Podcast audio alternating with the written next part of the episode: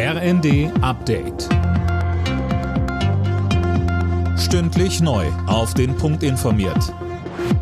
Ich bin André Glatzel. Guten Abend.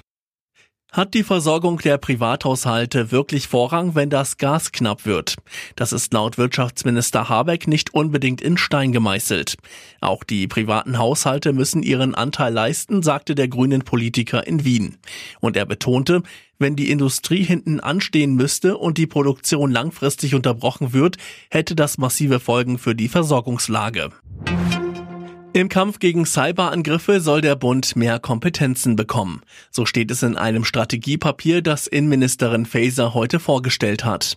Bisher ist die Cyberabwehr überwiegend Ländersache. In Zukunft soll unter anderem das Bundesamt für IT-Sicherheit ausgebaut werden.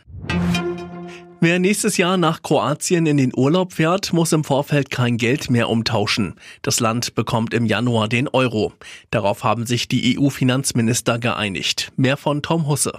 Kroatien schafft dann seine Landeswährung Kuna ab. Dafür haben die EU-Finanzminister auch den offiziellen Wechselkurs festgelegt. Ein Euro wird demnach für rund siebeneinhalb Kuna getauscht. Der kroatische Finanzminister sprach von einem guten Signal.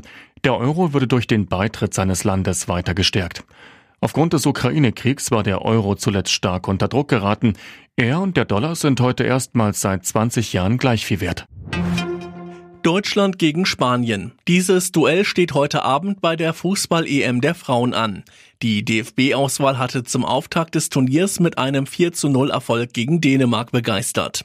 Torhüterin Merle Froms. Es geht um uns, einfach in jedem Spiel einen Sieg und drei Punkte zu holen, einfach um ein gutes Gefühl zu haben, um gute Spiele zu machen und auch einfach, weil wir uns dessen bewusst sind, dass wir jeden Gegner schlagen können. Von daher sollte es unser Anspruch sein, alle drei Spiele in der Gruppenphase zu gewinnen.